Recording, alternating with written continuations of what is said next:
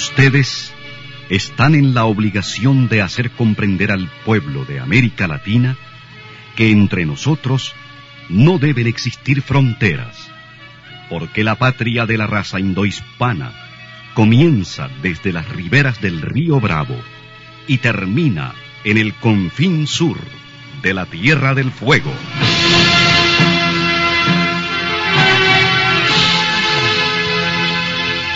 Sin fronteras. Un recorrido por los campos sin límites de la información, la música, la cultura, la economía y el deporte. Los hechos y los hombres que todos los días construyen un mundo sin fronteras. Buenos días, bienvenidos, bienvenidas a Sin Fronteras. Con Luis Enrique Guerrero y con Carlos José Hurtado. Hoy es miércoles 11 de marzo de 2020. Son las 6 de la mañana con 30 minutos. Sin Fronteras, la revista, con William Griggs Vivado. Sintonícenos en Radio La Primerísima, 91.7 y 105.3 FM. En la web www.radiolaprimerísima.com. En Bluefields, Radio Única, 105.5 FM. Radio Bluefield Stereo, 96.5 FM. Radio Caribe en Bilwi, 100.9 FM. Y Radio Qué Buena en San Isidro Matagalpa, 104.5 FM.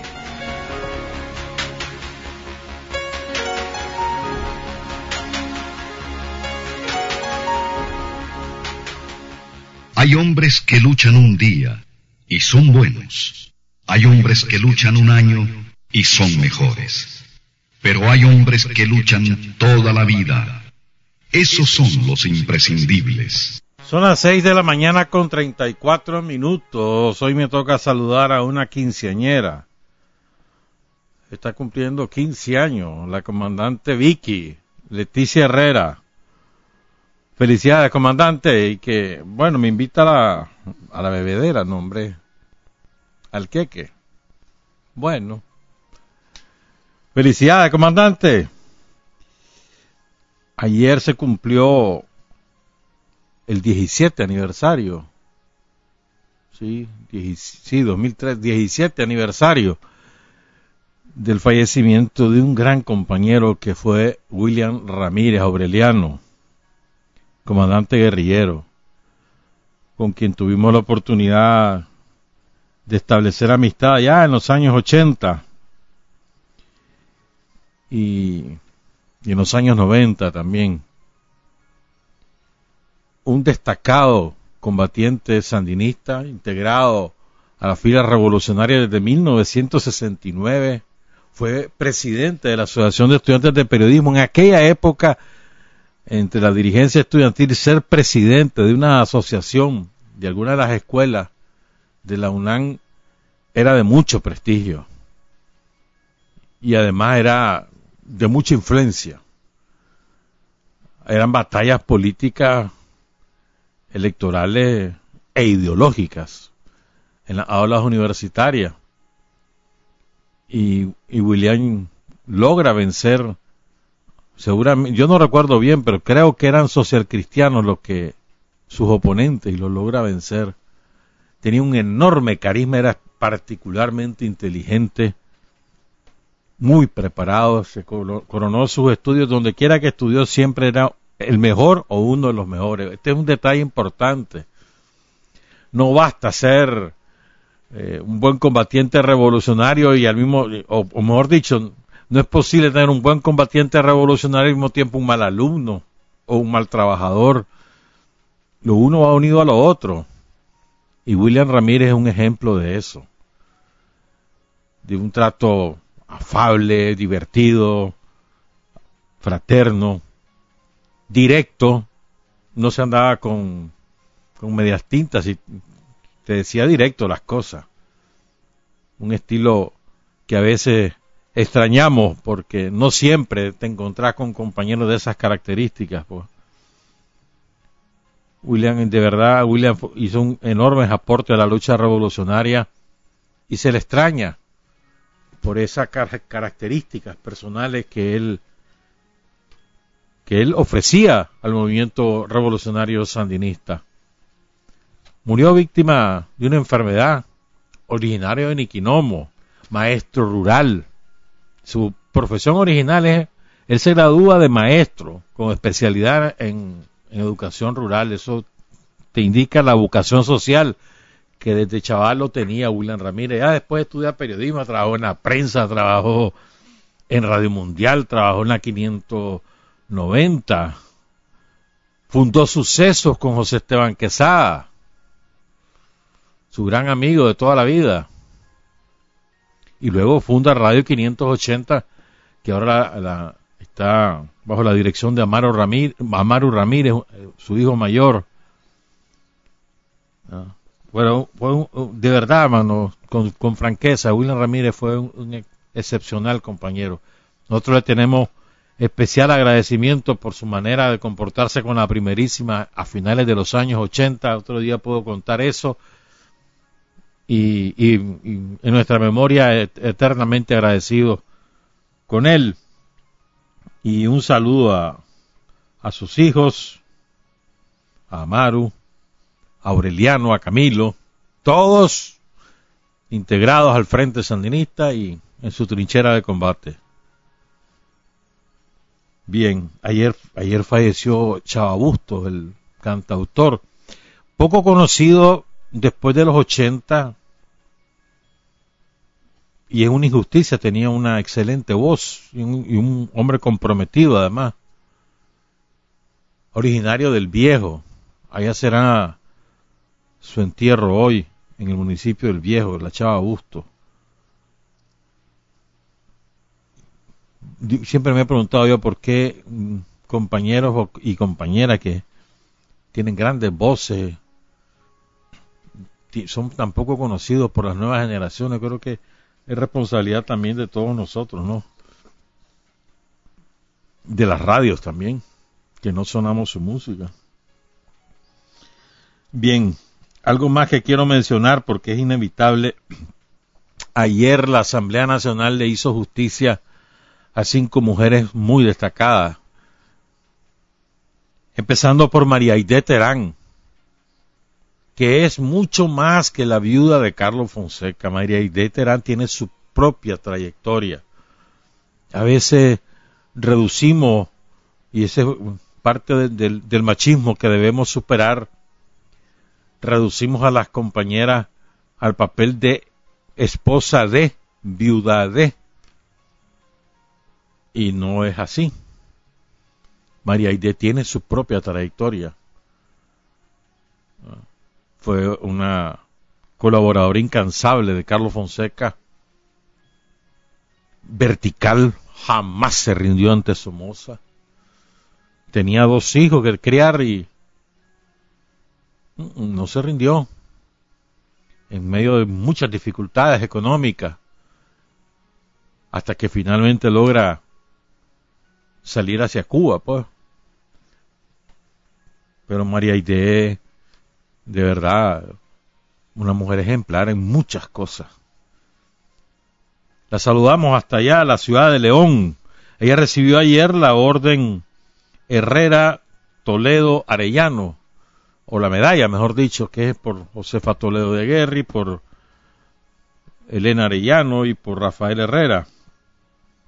Es la máxima medalla actual que tiene la Asamblea Nacional, que ayer anunció el presidente de la, Asamblea, el doctor Gustavo Porras, que han elaborado un anteproyecto de ley para crear la, la, medalla o la orden, mejor dicho, nada menos y nada más, ¿verdad? La orden Blanca Estela Arauz Pineda.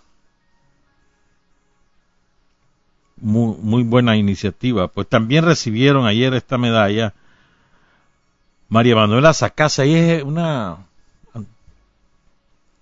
estudiosa de la obra de Darío, dedicada sobre todo a las obras culturales allá en Neón, y diputada del Frente Sandinista ahora, ¿verdad? También a Hilaria Juárez Cruz, chinandegana, ¿verdad? También este destacada militante del frente, tiene serios problemas de salud y ahí estuvo, mano. Ahí estuvo recibiendo su medalla, fue en la ciudad de Chinandega la sesión, es que todas eran de Occidente, se llevaron la medalla todas de Occidente. Olga Maradiaga, así la conocemos, pero se llama Gloria María, que también es folclorista tradicionalista, ahí en León, y a la alcaldesa de Chinandega, Auralila Padilla. Toda merecedora de este homenaje que en ocasión del Día Internacional de la Mujer la Asamblea Nacional le rindió ayer en la ciudad de Chinandega. Bueno, vamos a hablar de dos, dos temas. Bueno, una combinación de muchas cosas, pero bueno. Quiero empezar con lo del tal coronavirus. Honduras acá eh, confirmó anoche que tiene dos casos. Panamá ya reportó su primer fallecimiento. Costa Rica ya ronda los 20 casos. En Guatemala todavía no ha llegado ni uno, porque el que se sospechaba ya fue descartado. México tiene. Toda Sudamérica presenta por lo menos un caso. Creo que excepto no, Uruguay no, ni Paraguay. Me parece que Chile tampoco. Pero Argentina lo tiene, Brasil los tiene, Ecuador tiene bastantes, Perú también, Colombia. Venezuela no tiene. Ni Cuba, ni Venezuela, ni Nicaragua registran ningún caso.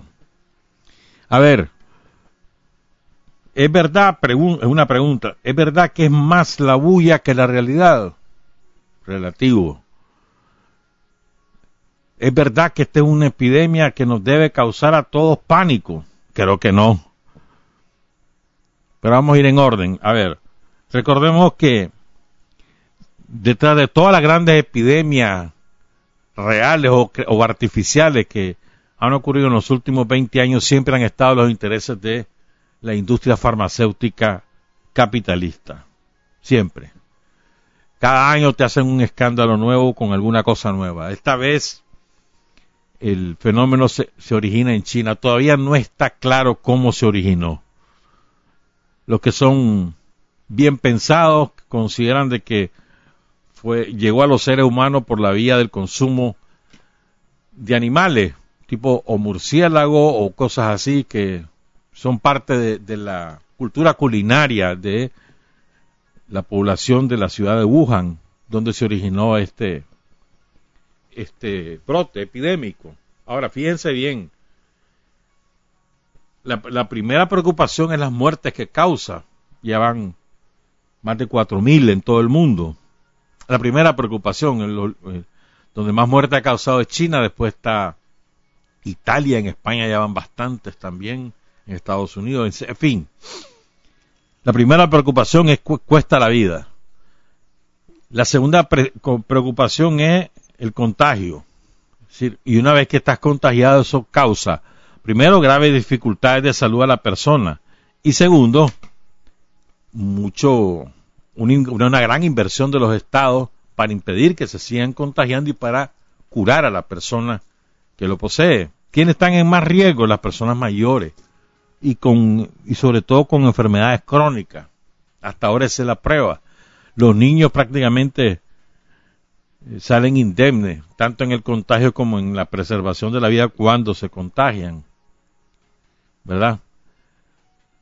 Fíjense, se ha creado toda una ola de, pánico mundial. Aquí también en Nicaragua eh, ha, ha habido una tendencia a andar persiguiendo si ya hay o no hay casos en Nicaragua, qué hacer, comprar, no sé cuánto el gobierno ha tomado una serie de medidas preventivas. Por ejemplo, en los puestos fronterizos hay, están chequeando a todo el que va entrando, tanto en el aeropuerto como en, la, en los puertos y en las fronteras terrestres, Peña Blanca, Las Manos, el Guasaule, ¿no?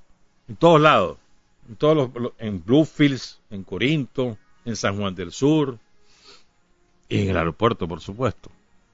Está tomando medidas preventivas chequeando a ver si los viajeros traen. ¿verdad? Pero además tiene un plan de trabajo, de, si, alguien entra, ¿qué vas a hacer? Tiene un plan. Que no pasa por andar metiendo en cuarentena o por prohibir a alguien visitar el país, no pasa por ahí, pasa por las medidas preventivas y una vez detectadas las medidas paliativas, todo dirigido a preservar la vida y evitar el mayor contagio. Entonces, yo confío plenamente en lo que está haciendo el gobierno, pues, como lo que está haciendo Cuba. Por cierto, la, un medicamento producido por los cubanos, el interferón, ha sido decisivo para que para aliviar a los que se han contagiado del, del COVID, del coronavirus. Primero hay que tener confianza en el gobierno. Lo primero. Segundo, y esto me dirijo sobre todo a los, a los sandinistas, ¿cuál es el afán de estar detrás de, de, ser el primero en decir o dejar de decir cuando, cuando desgraciadamente eh, tengamos el primer caso? ¿Qué aporta? La contra está afanada porque aquí haya no uno, que haya un montón que se desborde, que haya pánico. Eh, andan en ese afán, inventan todos los días, hay tanto que en el Vivian Pella, que entraron por el aeropuerto, que fue de Peña Blanca, ahora los ticos salieron inventando que es que de Nicaragua les llegó, verás qué estupidez. Mm. ese es el afán de ellos, crear el pánico. Las farmacias están haciendo su agosto. Le treparon al gel de alcohol el triple del valor. Las mascarillas. Algunos supermercados han tomado medidas correctas, es decir, limitan la, venta por persona para que evitar acaparamiento. Está bien. Ah. Lo que quiero decir es que lo primero es confianza. Lo primero. Tenemos un sistema de salud eficiente Ah, no es, no es opulento, pero es eficiente. Y además es responsable. Entonces, confiemos. Si, si llega, si finalmente llega, parece inevitable que llegue el coronavirus también a Nicaragua, no tenemos por qué ser la excepción mundial, parece inevitable. Eh, hemos demostrado que tenemos un sistema de salud eficaz, con gente que tiene mucha experiencia en el manejo de muchas cosas, preparada y además debidamente asesorada por la Organización Mundial de la Salud, que ha mandado varios expertos, creo que vienen otros. Pero a mí me parece inútil estar, eh, que, si, que si ya vino, que si no vino, que si está en tal lado, que si no está, que si es de tal edad o de tal otra edad, que si vino de tal lado, inventando, inventando, ¿cuál es el afán? Las cosas van a suceder cuando tengan que suceder y estamos preparados para impedir que eso se, se extienda a todo el mundo. Ahora, fíjense bien, hoy la primer ministro, o sea, la canciller de Alemania, Angela Merkel, advirtió al pueblo alemán que calculan que en el mediano plazo el 70% de los 80 millones de alemanes va a contraer el coronavirus. El 70% de su población. ¿Ah? De sobre 80 millones. 70%.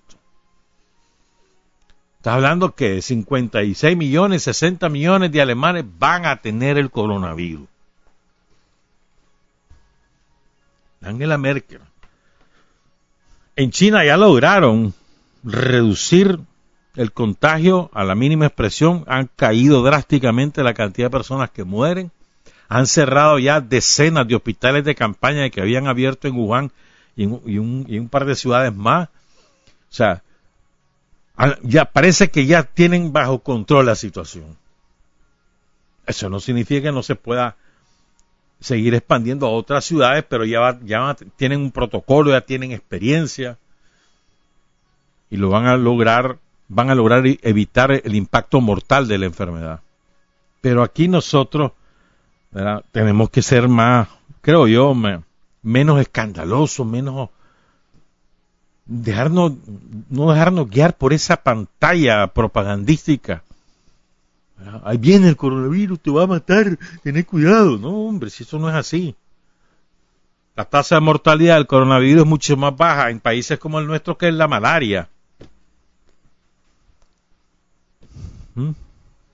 Aquí tenemos un problema de malaria en el Caribe Norte. Ayer, por ejemplo, andaban en una masiva campaña barrio por barrio, limpiando los criaderos,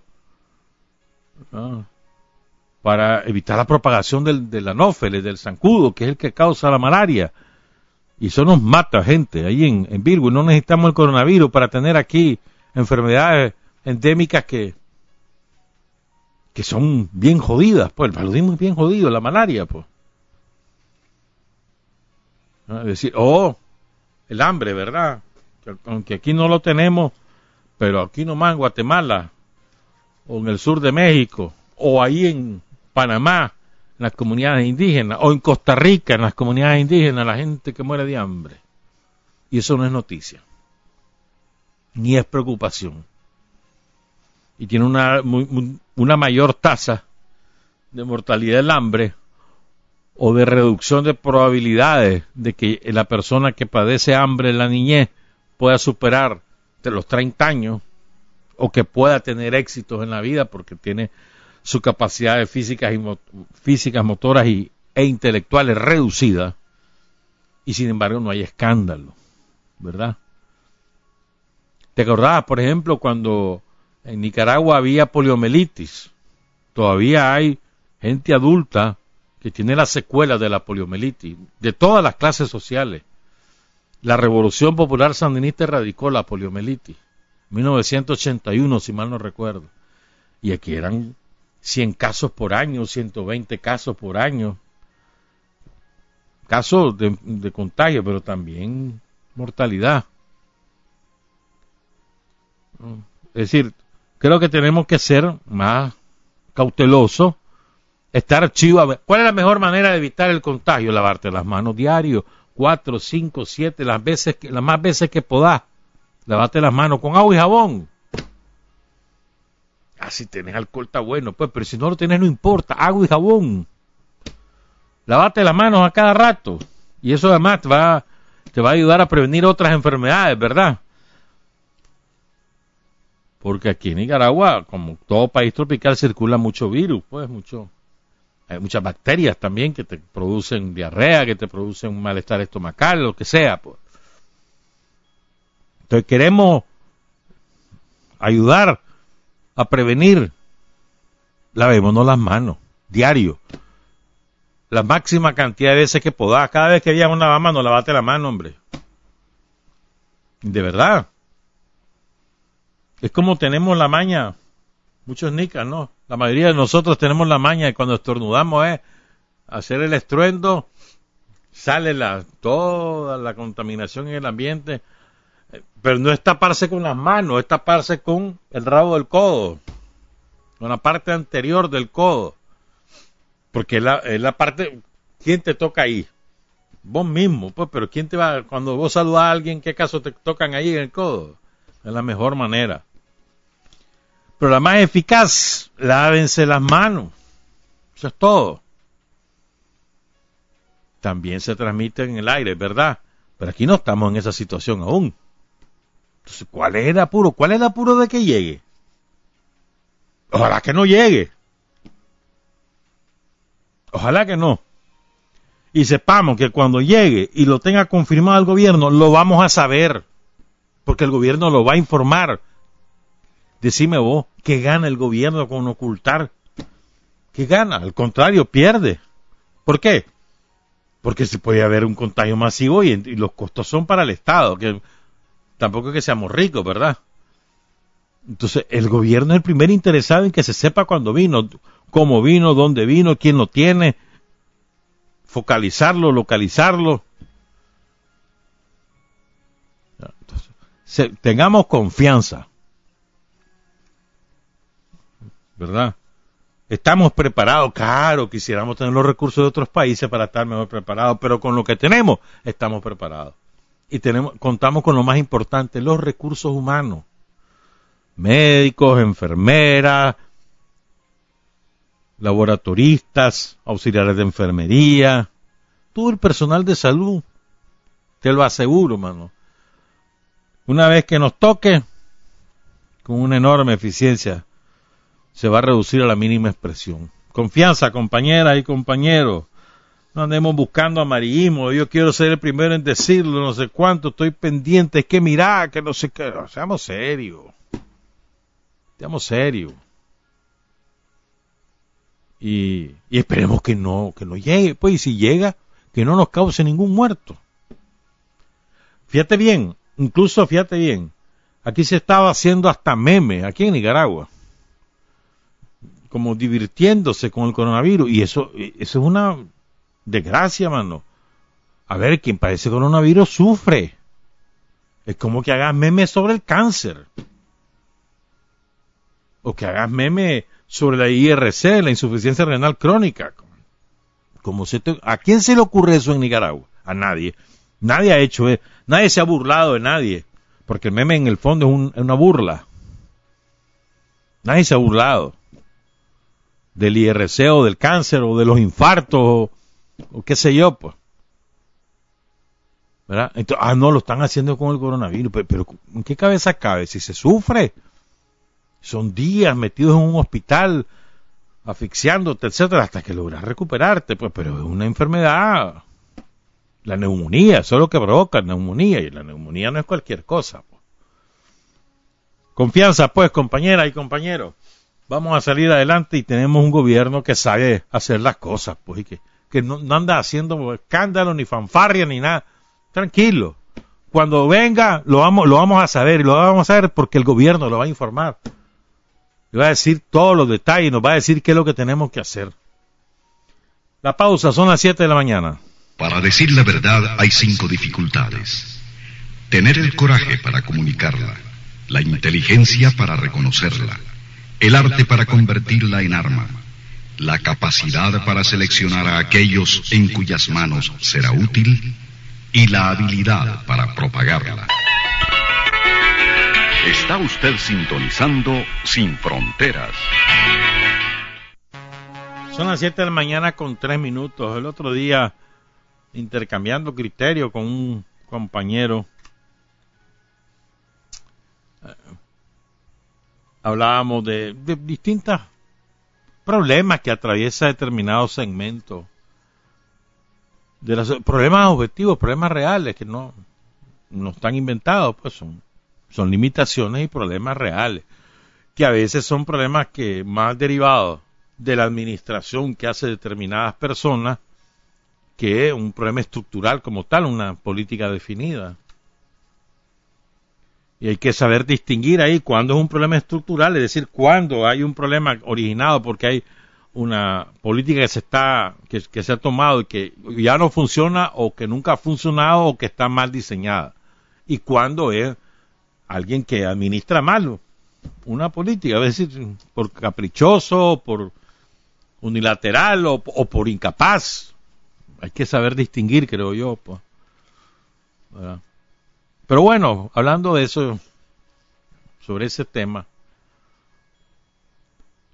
a veces nosotros los nicaragüenses tenemos, no sé si en general los seres humanos, pero bueno, hablemos de los nicas. Tenemos una tendencia más en identificar problemas, errores y dificultades que en, en ver lo bueno que tenemos. ¿Mm? Es decir, resaltar lo bueno que hacemos, lo bueno que somos, para elevar el orgullo, el orgullo nacional, el orgullo individual, el orgullo familiar, el orgullo comunitario, y que eso nos permita a su vez multiplicar las fuerzas que ya poseemos, es decir, el orgullo te hace ser aún más fuerte. El orgullo en el buen sentido de la palabra, es decir, estar orgulloso lo que hace no ser un orgulloso, no permitir que nadie te ayude, no, no es ese el sentido del orgullo, pues, del que estoy hablando. Entonces, a mí me parece muy importante que nosotros mismos examinemos las cosas desde una perspectiva positiva y no solamente el estar viendo con lupa dónde está el clavo. Que los hay, sí, los hay. ¿Y quién lo niega? En algunas cosas hay más problemas que en otras. Pero repito, tenemos que saber distinguir cuándo es un problema estructural, es decir, un problema que, esté en la naturaleza de, de, cómo se hacen las cosas o el por qué se hacen esas cosas. Voy a inventar un ejemplo, pues. Los relojes que, tenemos en Nicaragua, que fabricamos, suponete que fabricáramos relojes, está bueno, pues. Los relojes que fabricamos en Nicaragua eh, se atrasan y no dan la hora bien. Eso es un problema estructural. O los relojes que tenemos en Nicaragua están feitos, pues deberían ser más bonitos. Esa es otra cosa. un problema de percepción. No sé si me explico, pues. Entonces yo creo que tenemos que hacer un, un mayor esfuerzo, sobre todo nosotros los sandinistas, pues los que se supone que estamos organizados para ayudar a que a que el pueblo de Nicaragua pueda salir adelante en la, superación de todos sus problemas. ¿Ya? Es decir, tener una perspectiva positiva y optimista es muy importante. Y no andar viendo en todo, principalmente el problema, saber qué problemas tenemos y atacarlos, como corresponde. ¿verdad? Pero también buscar el balance. Miren, les puedo señalar a nivel histórico cosas de las cuales tenemos que sentirnos sumamente orgullosos. A nivel histórico. Mira, te ejemplo. 1972, terremoto en Managua, se destruye la capital del país, el centro neurálgico de la economía del país, en medio de una dictadura feroz como fue la de Somoza. Destruida Managua, los que vivíamos en aquella época sabemos el nivel de la destrucción que hubo y de la mortandad. Entre, entre 10 y 15 mil según qué fuente acudí, porque nunca hubo un censo para determinar cuántas personas murieron. Se destruye Managua. ¿Vos crees que, que Nicaragua se paralizó eternamente? Uh, al principio sí, destruido Managua, el impacto psicológico, material, político de eso en la sociedad nicaragüense es enorme, es enorme. Entonces pasamos aquí en Nicaragua probablemente entre tres y seis semanas el país estupefacto, adolorido, semiparalizado. ¿Verdad? ¿Quién sacó adelante el país? La dictadura, hermano, la gente.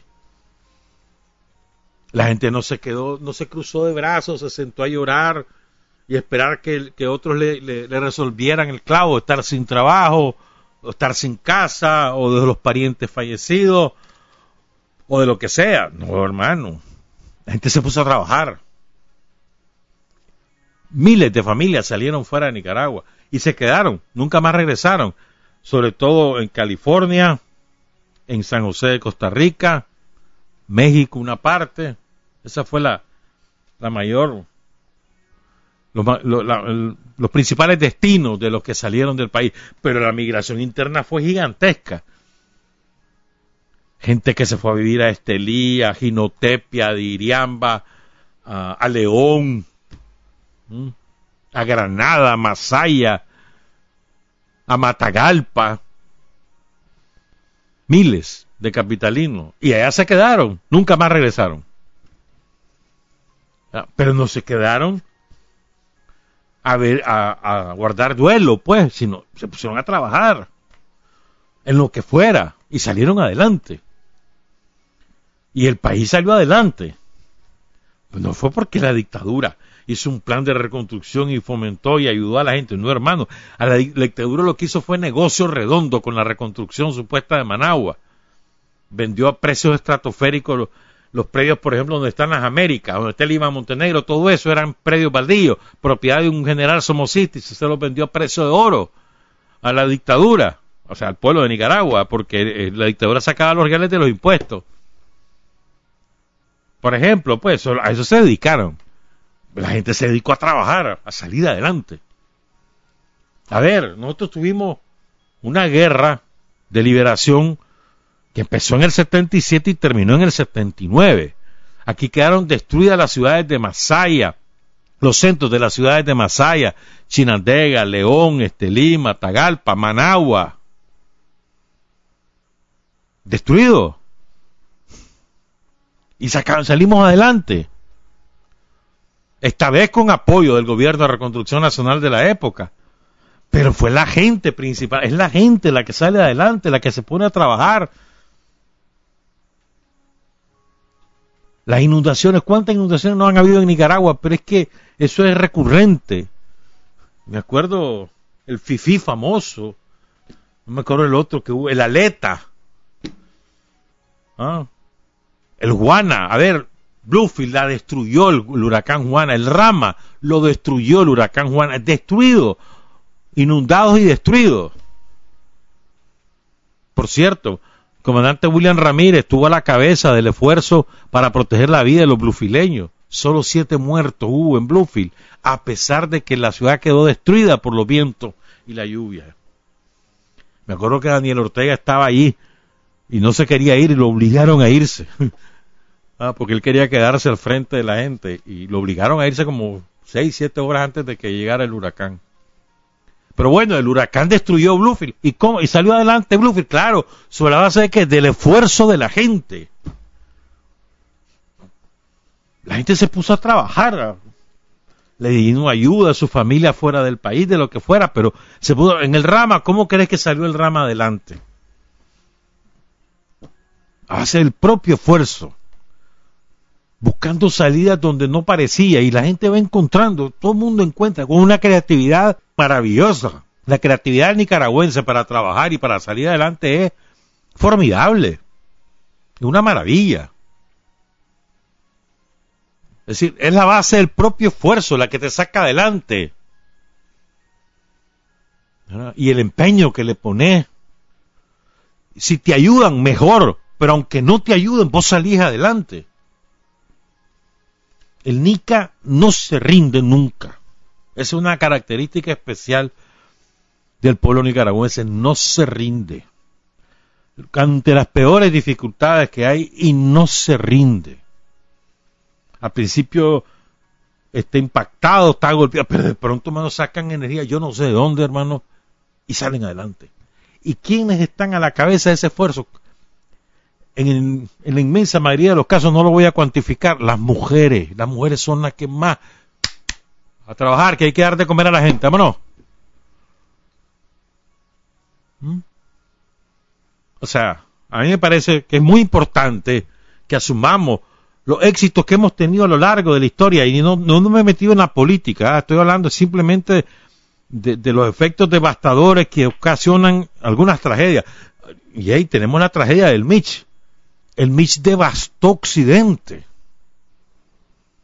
La infraestructura, las carreteras y los puentes va pues lo hizo el gobierno de turno con ayuda internacional, pero la infraestructura familiar, la destrucción que sufrieron las familias, esas la gente tuvo que salir adelante por sí solo con ayuda indirecta, por la vía del programa de organismo no gubernamental. Así fue. Y no todo el mundo, por supuesto. Una reducida cantidad de personas la que recibió la ayuda. De inmensa mayoría de la gente logró salir adelante por sus propios esfuerzos. Y recordemos, el Michi barbaridades, ¿ah? Y si no, las nuevas generaciones, si no conocen esa historia, pueden recurrir a los archivos que hay de eso. En Internet sobra y van a ver la barbaridad que aquí hubo. Pero siempre se sale adelante sobre la base del propio esfuerzo. Si te ayudan, mejor. Y es lo que tenemos ahora. Hay un gobierno que te ayuda, que te da asistencia técnica, que te da educación, que te da financiamiento. Genial. Eso fácil, eso hace más corta, más corto, perdón, el tiempo de recuperación, es genial. Pero es el esfuerzo de uno. Mira, las maravillas ahora. La educación en el campo, no existía eso. El bachillerato para que los campesinos pudieran culminar sus estudios y que ahora tienen universidades. El gobierno te ofrece la oportunidad, pero es el chaval el que va a salir adelante. el que se va a aplicar en los estudios, el que va a culminar sus estudios, el que va a seguir, el que no se va a rendir, va a estar trabajando, pero también va a estudiar. Sí, ¿verdad?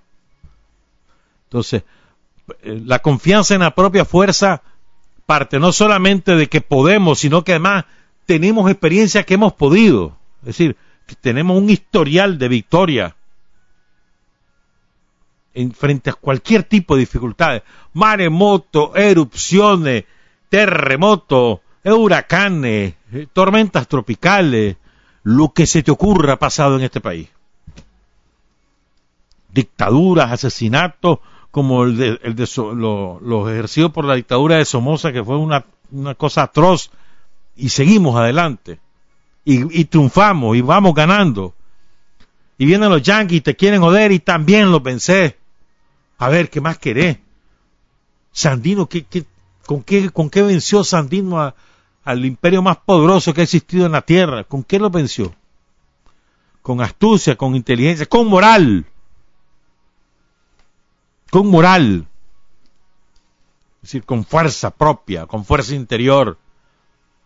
No éramos para nada superiores militarmente, éramos más astutos, conocíamos el terreno y teníamos fortaleza moral.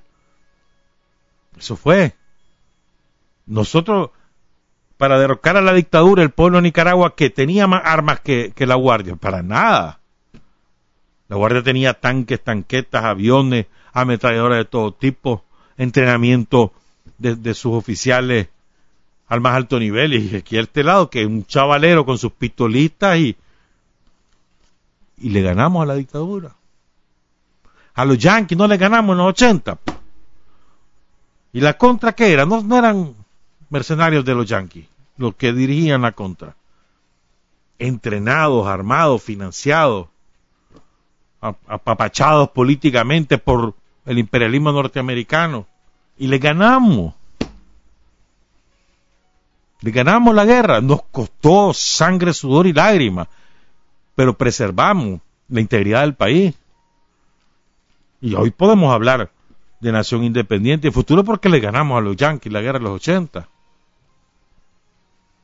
O sea, siempre encontramos la fórmula sobre la base de nuestra propia fuerza, de nuestro propio esfuerzo, no es sobre la base de que, ay, nos sentamos a esperar a que nos vengan a ayudar. No, eso no es así. Y lo hemos demostrado a lo largo de la historia, ¿verdad? Fíjense que, y siempre uno recurre a, a, a, nuestra, a nuestros héroes, a, a nuestros líderes, para fundamentar los argumentos. Carlos Fonseca escribió sobre esto a propósito de otra situación, a propósito de otros problemas, pero la esencia teórica es, está vigente. Yo he extraído algunas cosas que, él escribió en, un, en dos de los documentos más conocidos de Carlos y voy a irlas leyendo y comentando. Fíjense, esto de la superioridad moral, de ese tema habla Carlos en el documento escrito en noviembre de 1975, un año antes que cayera en combate en Sinica, en Boca de Piedra. Se llama Síntesis de algunos problemas actuales. Este documento lo pueden encontrar en la página web de la primerísima, en la sección documento Carlos Fonseca. Entonces ahí habla de la superioridad moral. Yo fui extrayendo parte, poniéndolas en desorden, en un orden conveniente para lo que vamos a comentar. Son las siete con veinte. Dice Carlos. Dice, oigan esto, por favor, a ver si no está vigente esto. Es conveniente prestar mayor atención aún a una de las particularidades de la situación concreta que nos corresponde combatir. Esto se refiere, y oigan esta frase, a la descomunal superioridad moral que nos favorece a la descomunal superioridad de la justeza de la causa que nos toca defender. Esto es esencial, que vos tenés que interiorizarlo como sandinista. La superioridad moral de la causa que defendemos ¿verdad? En las circunstancias actuales. Ahora o cuando sea. Tener, ¿Por qué tenemos una superioridad moral? Porque estamos defendiendo los intereses de la mayoría. Porque estamos al servicio de las mayorías empobrecidas de este país. Eso nos da la superioridad moral, pero además en términos históricos por todo lo que hemos hablado hace unos minutos. Dice Carlos, es de sobra conocido que en toda sociedad dividida en clases, y ahora somos una sociedad dividida en clases, aquí no ha habido abolición de clases, ¿verdad? En toda sociedad dividida en clases, se da una lucha en la que la, la razón está de parte de los explotados, mientras que los explotadores carecen de la razón. Esto es esencial asumirlo. Los explotados tenemos la razón.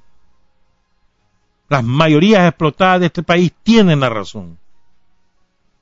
Porque lo que luchan es por dejar de ser explotadas y por tener sus necesidades materiales satisfechas. Materiales y espirituales. No estamos aspirando a quitarle la satisfacción de las necesidades a los que son ricos hoy. No, lo que queremos es tener esas mismas necesidades satisfechas. Si ellos las tienen está muy bien, pero lo que queremos es que todo el mundo las tenga. ¿Mm? Entonces, en toda sociedad dividida en clases se da una lucha en la que la razón está de parte de los explotados y los explotadores carecen de razón.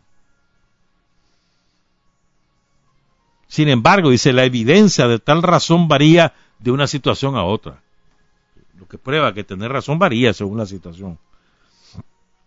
Dice, en el cuadro de tal diferencia entre la causa que nos toca defender a nosotros y la que le toca defender a la fuerza enemiga, se presenta el contraste entre la alta combatividad de nuestro destacamento y la putrefacción de la fuerza somocista. Esto es salvaje. ¿Cómo será la razón que nosotros tenemos que eso nos da superioridad moral que se traduce en la combatividad, en el ardor patriótico, en la capacidad de organizarte, de desarrollar tu, tu creatividad y vencer las dificultades. Y la putrefacción somocista que es antagónica a todo esto la putrefacción del somocismo en su época y de ahora lo lleva a tal nivel que no tiene otra que recurrir a su papito, a los yanquis, porque es la única manera que tienen de acopiar fuerzas, porque no las tienen en, sí mismos. Ni la tienen en su causa, ni la tienen por lo tanto en ellos mismos. Entonces, mientras el somocismo está putrefacto, ¿verdad? Dice Carlos, nosotros tenemos alta combatividad. Es tal la superioridad la que explica que el enemigo, pese a que ha utilizado todos los medios de que ha dispuesto, no ha podido liquidar la fuerza popular en el curso de más de 40 años de represión.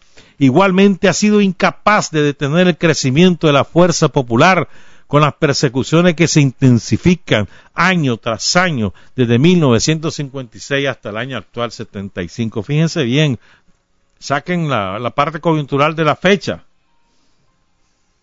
A nosotros, a la fuerza popular en Nicaragua, encabezada por el Frente Sandinista, no la han podido liquidar de ninguna forma.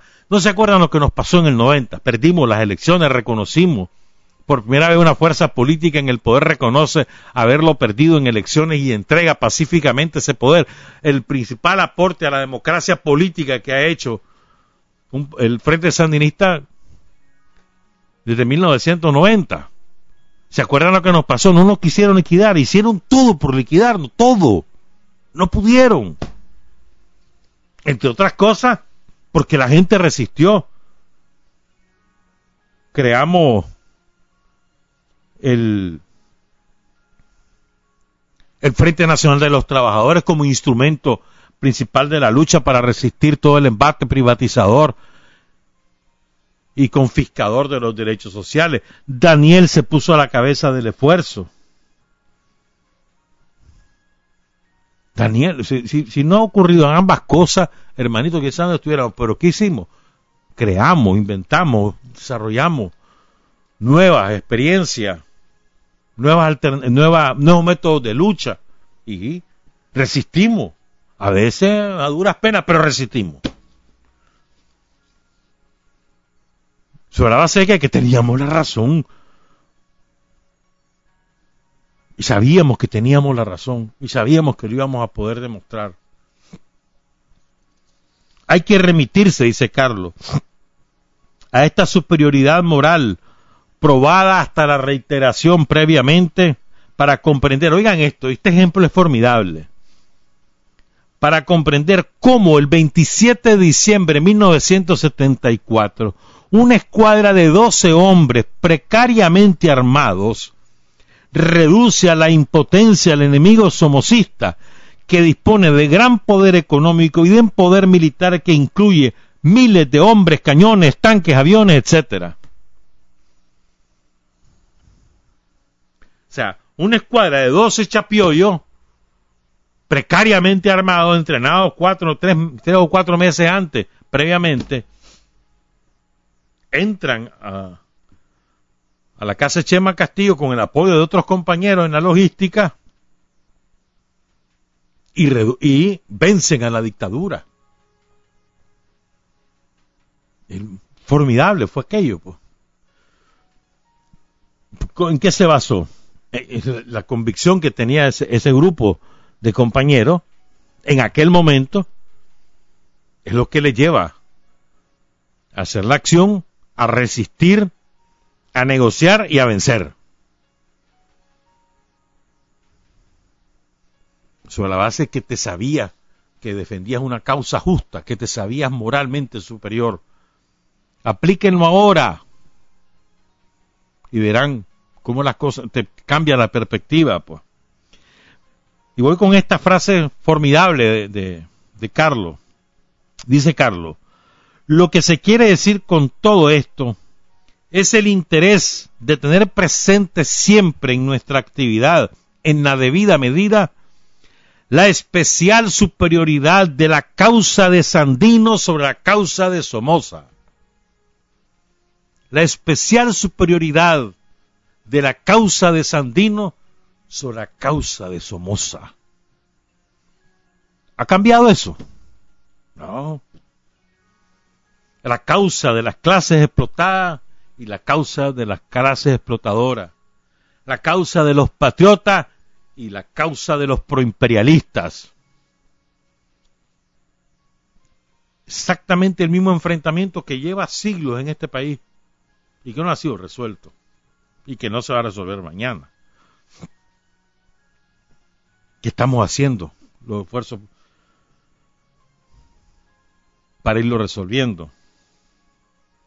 En, otra, en otro documento, voy a regresar, si me da tiempo, nuevamente al, a la síntesis de los problemas actuales de Carlos de 1975. En un documento de 1968, del 15 de abril, Carlos le escribe a los estudiantes universitarios especialmente a los revolucionarios, lo escribe de una manera muy crítica. Ese mensaje a los estudiantes es muy crítico sobre el comportamiento en general del movimiento estudiantil, que estaba en manos, la dirección política de ese movimiento estaba en manos de los socialcristianos en esa época, hasta que llega Edgar Munguía, al CUN. Entonces, eh, estamos hablando del 68, ya pasó Pancasán, la brutal represión en las ciudades, ya cayó el Che Guevara, y faltaba el golpe más duro, que los golpes más duros todavía faltaban, pero bueno, estamos hablando de una época de reveses. Y dice Carlos, a pesar de la astronómica superioridad material, el enemigo ha estado lejos de aniquilar nuestra organización. Por primera vez en Nicaragua, después de producirse serias derrotas, la organización revolucionaria se encuentra en condiciones de continuar sin interrupción el trabajo conspirativo con mira a reanudar la acción reivindicadora. Fíjense bien, a pesar de todas las derrotas y la gente que tenía presa al frente y los muertos y todo lo que vos querrás, entre el 67 y el 68 y después el 69, pero estábamos hablando del 68, Carlos dice, a pesar de eso, aquí está el instrumento. Tírenlo a, la actualidad. ¿Qué pasó en el 90? Perdimos, pero teníamos el instrumento. Y sobre todo, teníamos la confianza en la superioridad moral de la causa que defendíamos y logramos el respaldo de amplias capas del pueblo de Nicaragua. No se nos olvide, ¿verdad? Otro de los progresos realizados, dice Carlos Fonseca, se refiere a la consolidación de la autoridad moral del Frente Sandinista de Liberación Nacional, FSLN, ante el pueblo nicaragüense, ante los sectores más honestos, ante la juventud. Con nuestra decisión hemos confirmado una vez más que somos la fuerza política que tiene mayor ansia por la transformación de Nicaragua, por el establecimiento de un régimen revolucionario. O sea, la autoridad moral ante la gente. Tu superioridad moral lo da la causa y esa causa proviene de la mayoría de la gente y la autoridad moral te, la da el ejemplo ante la gente. El ejemplo en la, en la lucha por conseguir los objetivos de esa causa. La causa es de la gente y la autoridad moral te la da el ser consecuente con esa causa.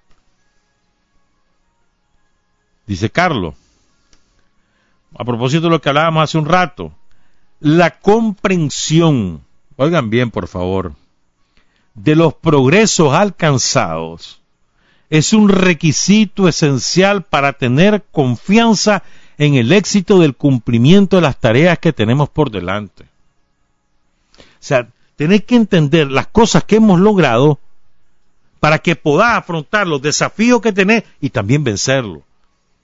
Vos no te vas a fijar solo en las derrotas y a, y a, y a llorar sobre las derrotas que las hemos tenido a lo largo de nuestra historia.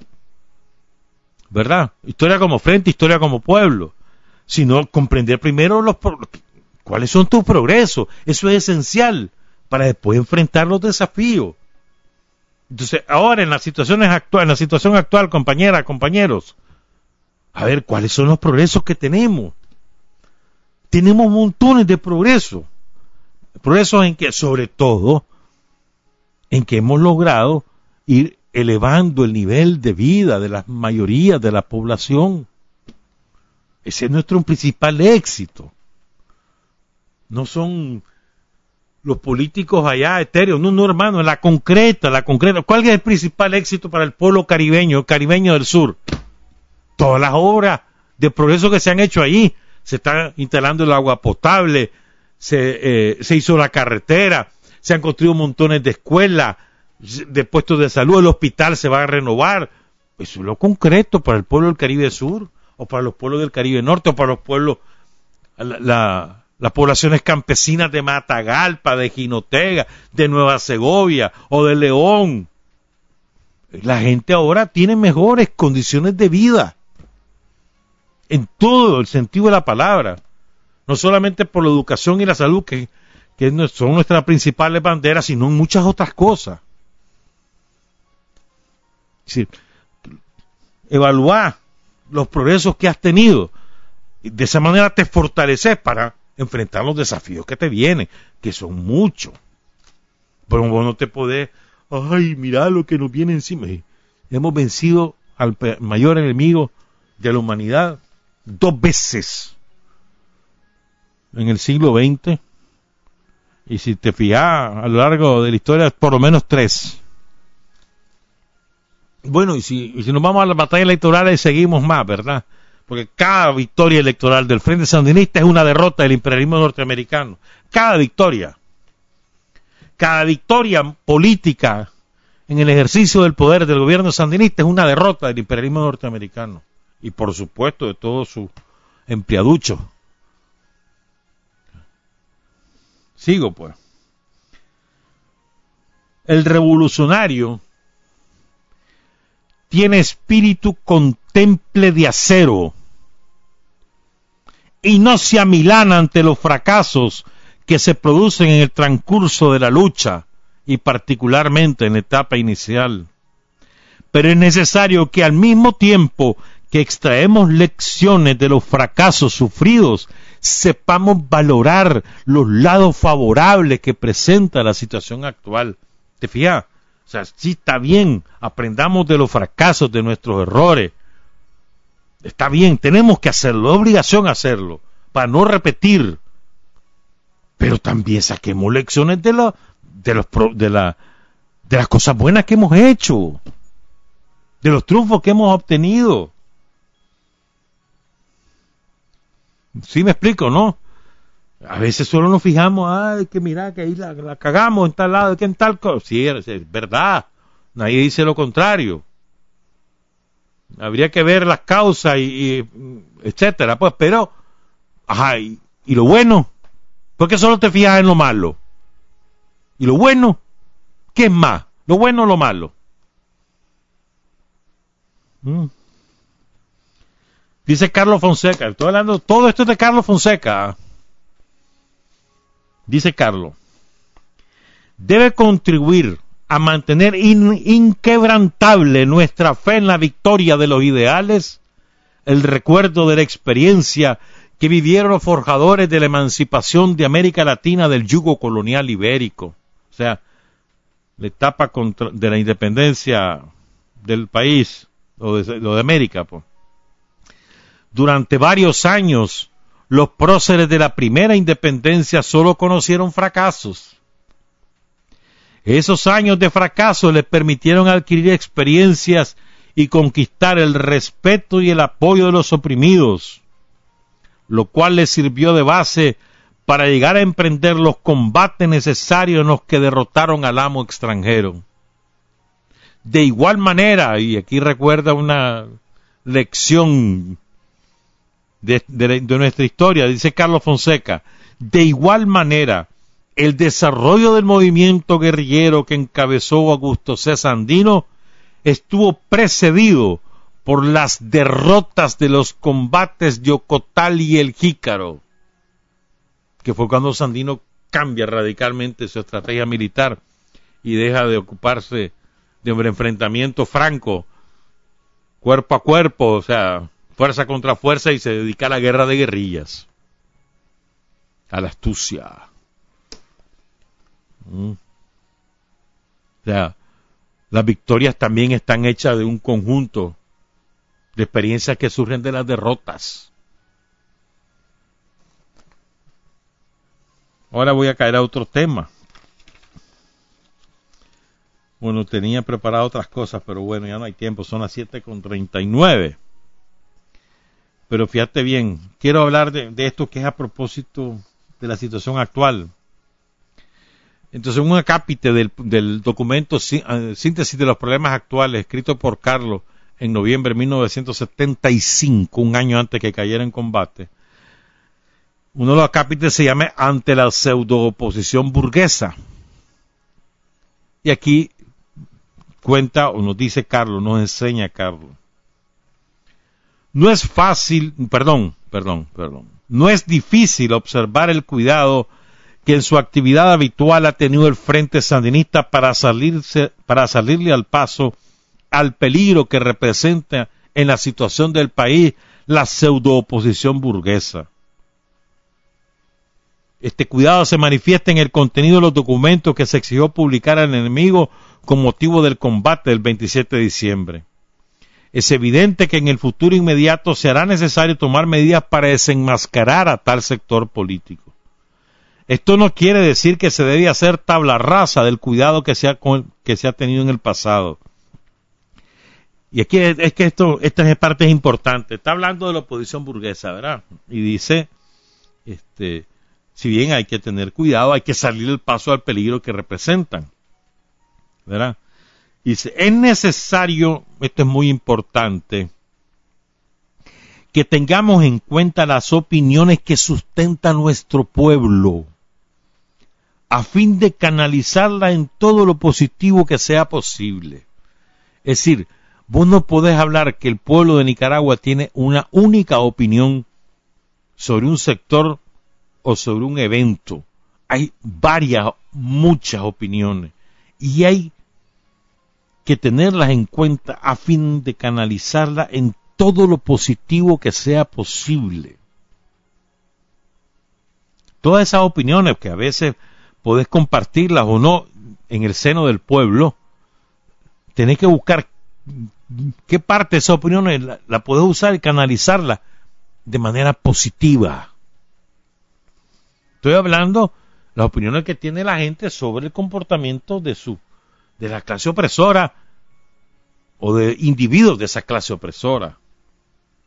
Esto exige, dice Carlos, que ataquemos con plena razón, o sea, que nos informemos de la mayor manera factible, a fin de que se comprenda mejor toda la razón que nos asiste, prefiriendo los datos convincentes sobre los calificativos subjetivos. Esto es muy importante.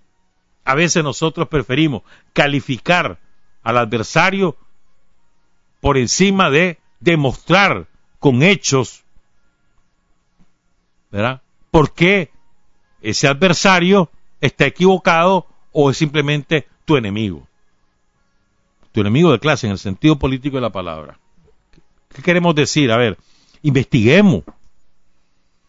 Queremos demostrar que todo este, que el somocismo de nuevo tipo que tenemos enfrente ahora, contratado por los yanquis, que debemos demostrar los vínculos entre sí, los vínculos con el gran capital, su vínculo con el somocismo tradicional, su naturaleza pérfida y antipatria. Bueno, investiguemos, demostrémoslo con datos, más que con calificativos, más con que llamarlas patricidas, que en efecto lo son, más importante demostrar que lo son. ¿Y por qué lo son? Con datos, dice Carlos, datos convincentes. Prefiramos los datos sobre los calificativos. Carlos Fonseca. Dice, debe dársele un énfasis relevante al mayor enriquecimiento que han alcanzado la oposición burguesa bajo el régimen de Somoza y además de esto, los vínculos directos con negocios de Somoza con el gobierno.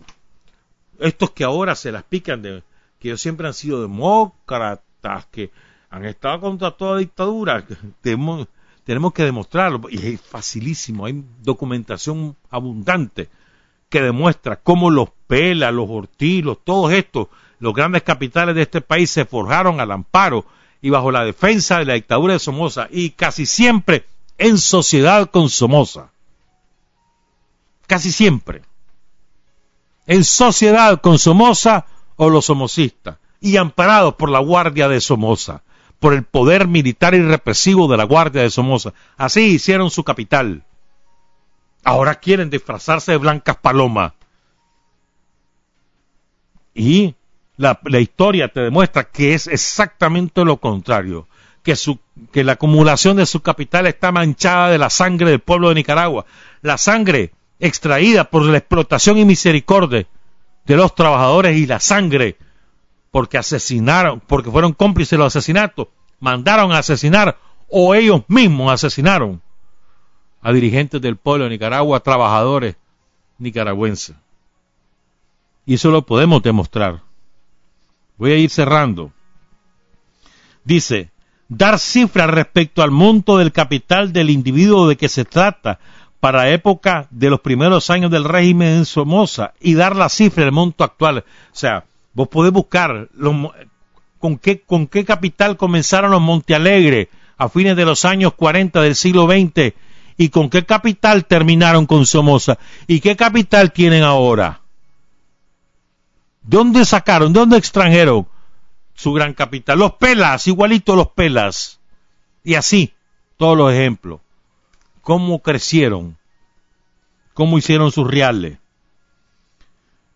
Piénsese cómo quedaría una denuncia así de elementos como Ramiro Sacasa, Alfredo Pela, Pero Joaquín Chamorro, Carlos Solor, San Ernesto Chamorro, Eduardo Chamorro Coronel, etcétera. Y ahí va, por ahí va.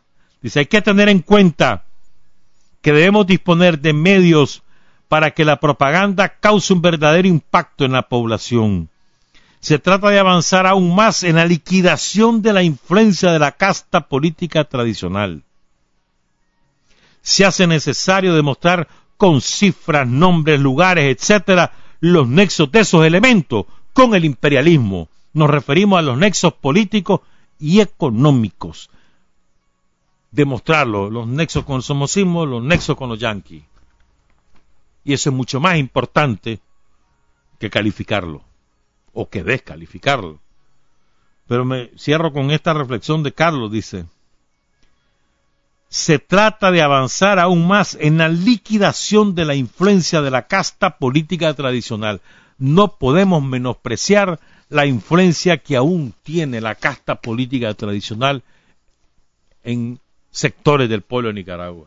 La tienen y nosotros tenemos que avanzar para liquidarla y lo hacemos mejor con datos, con hechos, sobre lo que nosotros hacemos, sobre las cosas que nosotros hacemos y por las que nosotros lo hacemos y demostrando los vínculos de ellos con los enemigos de ese pueblo de Nicaragua.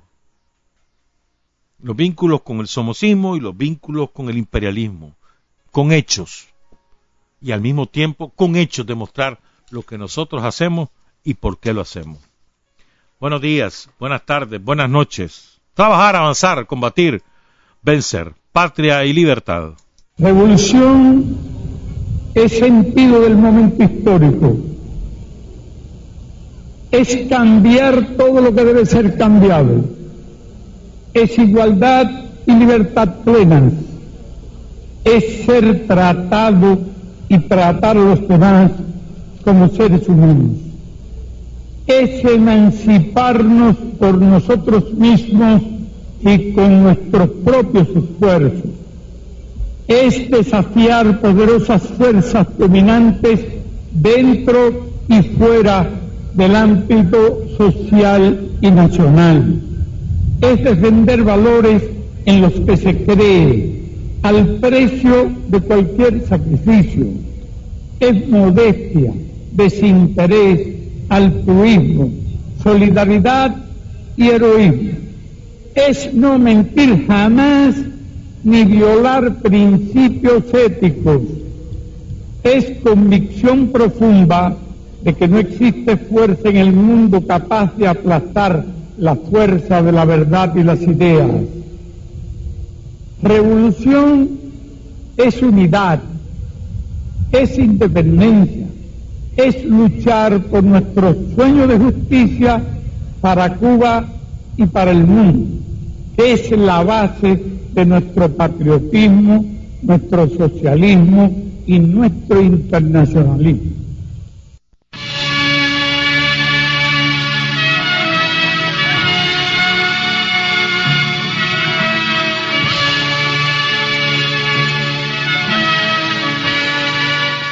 Hasta aquí, usted y nosotros hemos recorrido el mundo sin fronteras los hechos que los hombres producen transformando su realidad. Desde aquí, Nicaragua, tierra de libertad.